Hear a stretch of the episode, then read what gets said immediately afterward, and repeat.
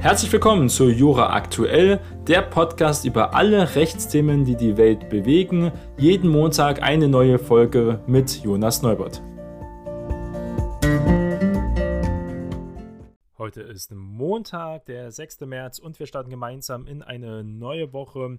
Und es geht um drei Themen. Einmal gab es eine Bundesratssitzung, die neue Gesetze eingebracht hat, über die wir reden. Dann ist das Thema des Verbrenneraus ja sehr kontrovers, besonders in Deutschland mit der FDP, die ja darauf besteht, dass man keinen Verbrenner aus hat, weil Verbrenner zum Beispiel mit E-Fuels betrieben werden können, was auch CO2 frei wäre.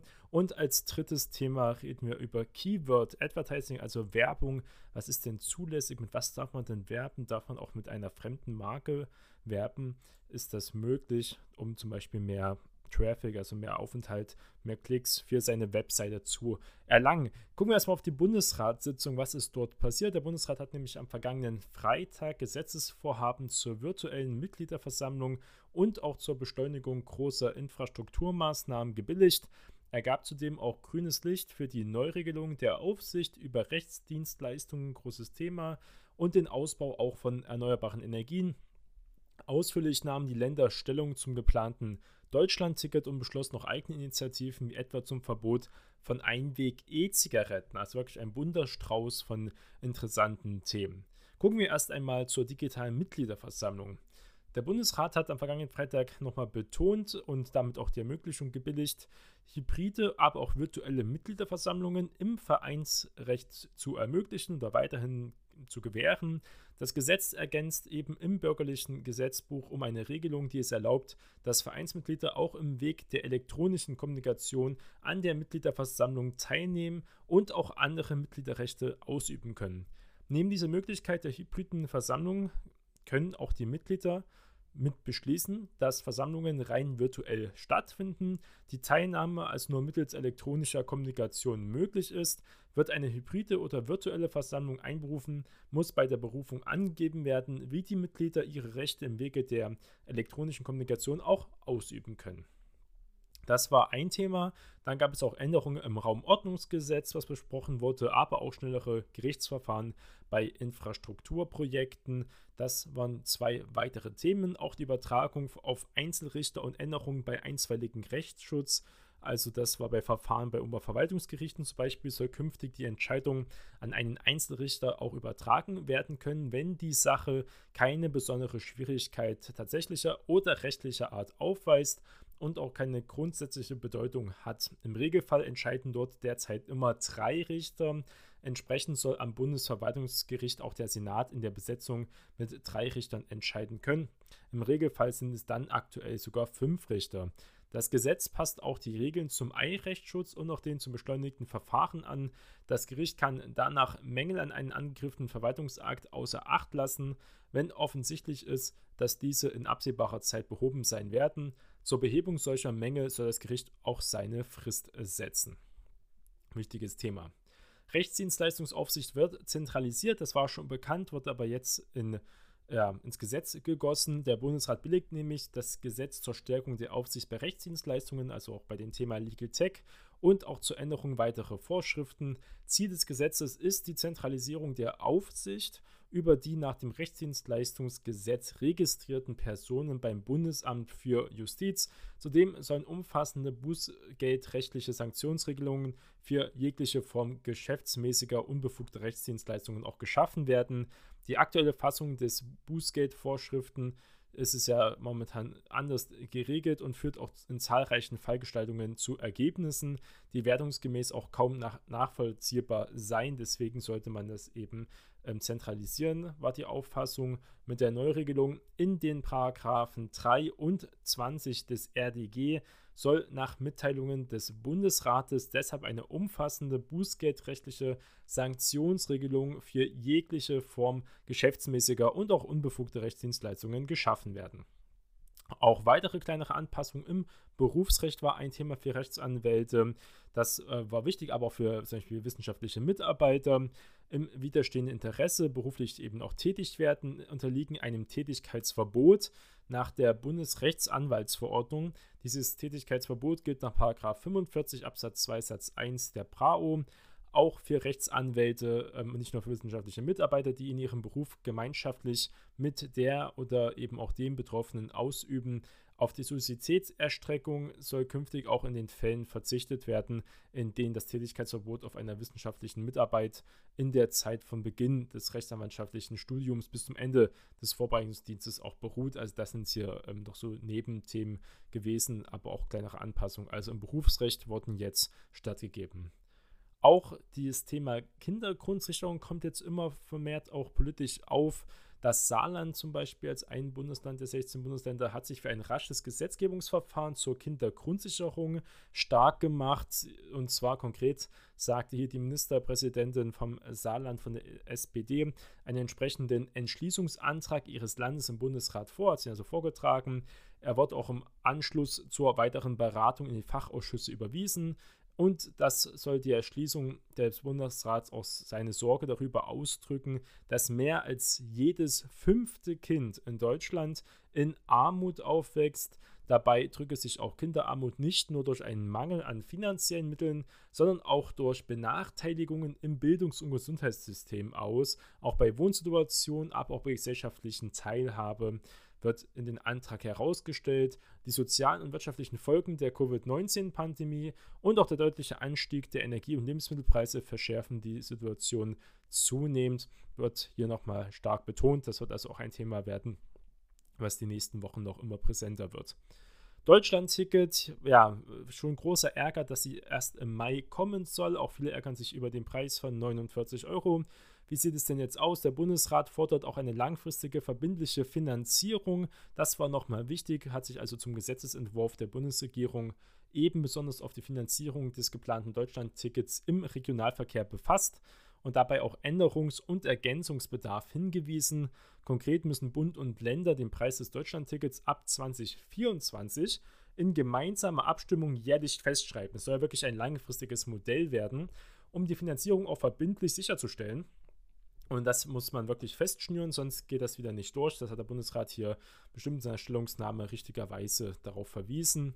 Außerdem muss die Möglichkeit einer künftigen auch Preisanpassung äh, möglich sein. Der Bund müsse sich auch in den Jahren 2024 und 2025 hälftig an allen finanziellen Nachteilen beteiligen, die durch das Deutschlandticket entstehen eingeschlossen die Kosten auch für die Einnahme, Aufteilung, Umsetzung und auch die Evaluation, also Bewertung des Ticketsangebots. Der Bundesrat erwartet auch, dass der Bund in den nächsten Jahren einen mindesthälftigen Nachschuss leistet, sofern die tatsächlichen Kosten höher sind als angenommen. Also die Länder wollen einfach so viel Finanzierungsmöglichkeit vom Bund erhalten, wie sie können und das dem Regionalverkehr sicherlich auch ähm, ganz gut begründbar. Also ist auch wichtig, dass man eine dauerhafte Kostenregelung ähm, tut. Das ist ein großes Thema in den Antrag. Man sieht auch, dass wirklich bis 2025 dieses Deutschland-Ticket geben soll. Das wäre doch ganz interessant, besonders auch, wenn man das kombiniert mit den Studententickets, Auszubildenden-Tickets oder äh, mit Kindertickets und so weiter kann das schon einen Mehrwert darstellen für die deutsche Mobilität innerhalb von Deutschland oder auch für mehr Urlaub in Deutschland. Das sind schon äh, wichtige Bereiche, dass man da mehr vorankommt. Hat man jedenfalls beim 9-Euro-Ticket sind die Leute schon mehr gereist als zum Beispiel davor. Das war ein gutes Zeichen im Sommer, aber innerhalb von der ähm, nationalen Grenzen. Vielleicht könnte man ein Europaticket machen, das wäre vielleicht noch interessanter. Gibt es ja teilweise auch schon vergünstigt, aber noch umfassender. Auch der Bundesrat fordert mit einer eigenen Initiative Verbot von Einweg-Elektro-Zigaretten. Das ist ganz interessant in vielen Bereichen. Also wir wollen wirklich ein wirkungsvolles Verbot. Das gibt es auf der EU-Ebene, wird hier schon ein, also dieses Verbot des Inverkehrbringens von Einweg-E-Zigaretten gerade ähm, eingesetzt und eben auf nationaler Ebene das auch umzusetzen. Eine entsprechende Entschließung hat eben die Länderkammer auch geteilt. Das war eine Initiative von Bayern. Darin bemängelt der Bundesrat, dass Einweg-Elektrozigaretten oftmals nicht fachgerecht als Elektrogerät, sondern über den Hausmüll auch entsorgt werden. Das ist auch ein Thema und deswegen soll dieser Verbot auch kommen. Sie sind schädlich ähm, für die Umwelt, schädlich für die Ressourcenknappheit und auch schädlich für die Gesundheit und deswegen alles äh, Themen, wo man wirkungsvoll dem entgegentreten dran. Jedenfalls sieht hier der Bundesrat das auch so. Dann wird nochmal der russische Angriffskrieg verurteilt und beschließt auch weitere Initiativen für die Arbeitsförderung, Anerkennung von Schulabschlüssen, auch im Gesundheitswesen.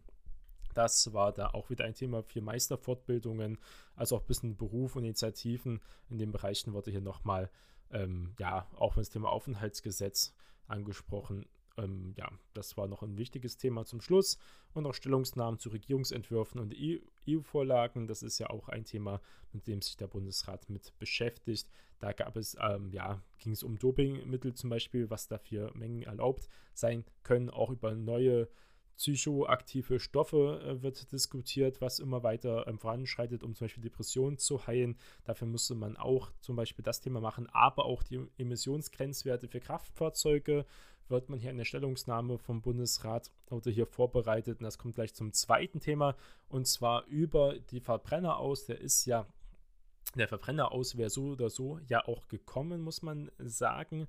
Wobei nicht der Verbrenner aus, sondern der Aus von Autos Neuwagen jedenfalls mit CO2-Ausstoß, muss man ganz klar äh, nochmal so betonen, weil diese Grenzwerte von den Flotten, die gibt es schon länger, die sind sehr scharf und die wurden dann immer stückweise schärfer und irgendwann werden sie so scharf gewesen, ähm, also so niedrig, dass man so wenig CO2 pro ähm, Autoflotte ausstoßen konnte, dass de facto sowieso die ganzen ähm, europäischen Autohersteller ähm, ja, wenn eine ganz, ganz geringe Zahl Verbrenner überhaupt herstellen konnten, aber eigentlich ähm, ja, dann irgendwann gar keine mehr. Also Verbrenner aus, dass man es jetzt auf ein, auf ein bestimmtes Jahr dann beschränkt und es äh, nochmal so veredelt, ist nochmal eine eigene Sache und es halt auch wirklich auf Verbrenner bezieht, weil sonst ging es immer nur um CO2. Das ist natürlich ein relevanter Unterschied, weil das ist ja eigentlich ein Thema des Marktes, von den Unternehmen zu sagen, okay, wir bieten euch diese Möglichkeit an. Ja, wichtig ist kein CO2. Das war jedenfalls das vorangestellte Ziel ja, von diesen Verordnungen für den Umweltschutz gegen den Klimawandel. Und darum geht es eigentlich nur um CO2 könnte man jetzt sagen. Die EU-Staaten werden am kommenden Dienstag nicht wie ursprünglich geplant eine endgültige Entscheidung über den Verbot von neuen Autos mit Verbrennungsmotor zum Jahr 2035 treffen. Das teilte jedenfalls die Sprecherin des zuständigen schwedischen EU-Ratsvorsitzes auch mit. Kurz zuvor hatte Bundesverkehrsminister Volker Wissing von der FDP in Berlin auch gesagt, dass Deutschland dem geplanten Verbot zum derzeitigen Zeitpunkt eben nicht zustimmen kann. Die 65%-Hürde ohne Deutschland ist auch nicht erreichbar. Momentan wollen nur 15 der 27 Mitgliedstaaten diesem Verbot zustimmen. Also ist das wirklich kein Konsensthema. Auch in Europa sollte man auch womöglich dann nicht einfach über die, übers Knie sprechen. Warum auch? Ähm, wenn man sagt, okay, man hat eh diese scharfen CO2-Grenzwerte, Flottenwerte, die weiter sinken, hat man eigentlich schon eine gute Lösung. Das ist teilweise wirklich ja, ähm, nur eine Art Signal weiße Signalwirkung vielleicht äh, für bestimmte Akteure und nochmal für die Autoindustrie, dass man ja wirklich planbar sagen kann, okay, bis 35 müssen wir hier ähm, Elektroautos zum Beispiel anbieten. Aber die Frage ist, warum Elektroautos? Es geht ja wirklich erstmal nur darum, kein CO2 auszustoßen. Und Unterhändler hatten sich eigentlich auch bereits im Oktober schon geeinigt, dass Deutschland zustimmt. Das war ja ein Thema ab. Die FDP legt sich hier quer, besonders wie gesagt E-Fuels, Kraftstoffe, die CO2, also klimaneutrale ähm, sind, wenn sie diese verbrennen und dann trotzdem das Auto betreiben können. Das gleiche ähm, ist ja auch mit Wasserstoff. Das ist ja auch, naja, ist an sich Elektrolyse, ist auch wieder ein Elektro, ist auch wieder eine Batterie am Ende. Trotzdem wird der Stoff auch umgewandelt. Dann, ja, geht es um Wirkungsgrad. Das sind alles Themen, das müssen ja die Unternehmen und die Verbraucher wissen, was sie tanken, was sie fahren wollen. Das ist eigentlich nicht, äh, muss nicht alles geregelt werden vom Staat. Und auf der EU-Ebene sowieso in dem Bereich eigentlich nicht. Man kann jetzt Leitlinien sagen, okay, keine CO2-Ausstoß und der Rest macht dann der Markt und die Wirtschaft. Und das wäre doch eigentlich genug gewesen. Jetzt, warum man das ganz auf Verbrenner aus sich darauf beziehen muss, das kann man in Frage stellen. Das werden wir sehen, ob das auch in dieser Form kommt. Momentan jedenfalls nicht, jedenfalls auch nicht diesen Dienstag.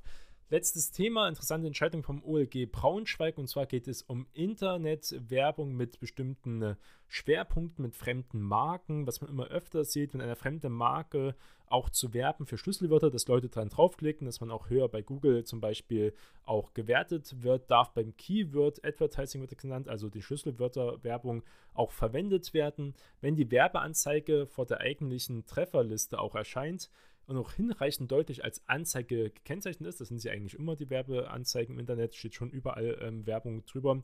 Selbst weder die Marke noch sonst ein Hinweis auf den Inhaber oder der unter der Marke angebotenen Produkte enthält. Dies hat jedenfalls das Oberlandesgericht Braunschweig entschieden. Gucken wir uns mal ganz konkret an, um was es hier geht. Und zwar geht es um den Begriff Smava als Keyword. So, Smava kennt man womöglich als Da gibt es verschiedene Sachen, wie immer, aber Smava kennt man, ähm, ist wahrscheinlich die große Werbung, die man kennt von dem Kreditvergleichsportal, der Kredite zum Beispiel vermittelt. Und mit den sogenannten Keyword Advertising buchen jetzt werbende Keywords mit einem Suchmaschinenbetreiber, meistens Google, weil Google über 90% der Search, also der Suchergebnisse im Internet verwaltet, bei deren Eingabe die von ihnen erworbenen Werbeanzeigen in der Ergebnisliste auch angezeigt werden.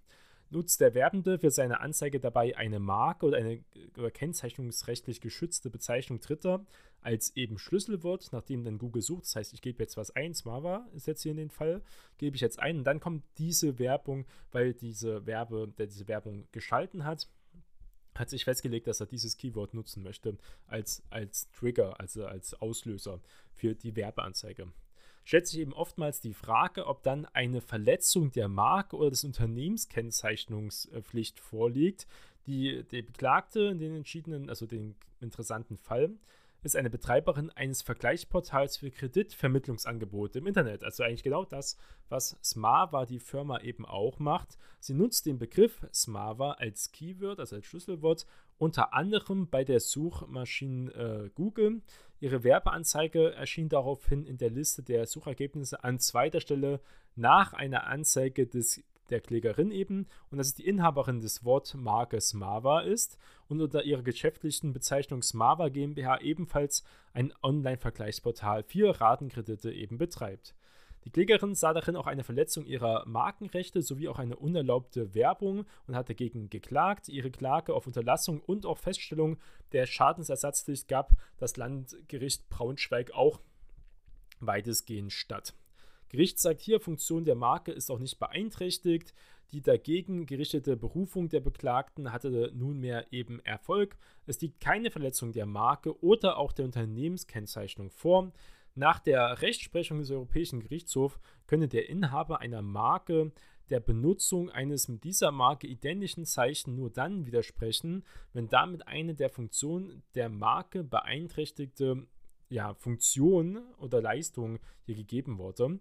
Eine der Hauptfunktionen einer Marke sei es, den Verbraucher auf die Herkunft der kennzeichnenden Ware oder auch Dienstleistung hinzuweisen, um es ihnen damit also zu ermöglichen, Produkte unterschiedlicher Unternehmen voneinander zu unterscheiden. Eine solche Beeinträchtigung sei vorliegend gerade eben nicht gegeben, betonte hier das Oberlandesgericht. Der verständige Internetnutzer könne anhand der Werbeanzeigen ganz klar erkennen, dass die von der Beklagten angebotenen Dienstleistungen, nämlich die Vermittlung von Kreditangeboten, nicht von der Markeninhaberin stamme, sondern eben von einem anderen Unternehmen, steht auch ganz klar drin. Es wird einem eben nur angezeigt, wenn man es gegoogelt hat, steht nicht da, das ist Smava oder so, und da steht ganz klar da, das ist die Dings und Dings GmbH und wir vermitteln auch Kredite und oben steht da, es ist eine Werbeanzeige von Google, erkennt man äh, wirklich ganz klar in seinem Browserverlauf, in seinen Browser-Suchanzeigen dann. Also die Marke ist die Konklusion, wird nicht in unzulässiger Weise genutzt. Zunächst ergebe sich aus der Kennzeichnung als Anzeige über den Text, dass es sich um eine bezahlte Werbeanzeige, wie gesagt, handelt. Es werde darin auch weder die Marke Smava genannt, noch gäbe es in dem Text einen Hinweis auf die Klägerin. Auch weise der Domainname der Beklagten auf eine andere betriebliche Herkunft der angebotenen Dienstleistung hin. Das heißt nicht so, dass es einfach kopiert wird oder überhaupt verwiesen wird darauf da die Dienstleistung der, ähm, ja, der Klägerin nicht verunglimpft oder auch nachgeahmt werde, liege auch keine unzulässige Nutzung der Marke vor. Schließlich lasse sich auch kein unlauterer Wettbewerb in der Form feststellen, dass unangemessen auf Kunden eingewirkt werde, um sie für sich zu gewinnen. Der Senat hat die Revision auch nicht zugelassen. Das heißt, das Thema hat sich erledigt. Eigentlich ein sehr wichtiges Urteil, muss man sagen, kann man nur noch mal betonen. Ähm, kann nochmal in Reihenform nachlesen. Urteil ist vom 9. Februar und zwar unter 2 Uhr 1-22, wie gesagt, OLG Braunschweig. Und äh, warum ist das so relevant? Weil das gang und gäbe ist. Es ist ganz normal, wenn man Konkurrenz hat, also recht Konkurrenz noch regional in seiner Stadt, vielleicht zwei, drei Betriebe, die es gleich anbieten. Bei Fitnessstudios ist es oft der Fall. Das Fitnessstudio, was man eigentlich googelt, kriegt man immer eine Anzeige für ein anderes Fitnessstudio, was meistens auch in seiner Nähe ist.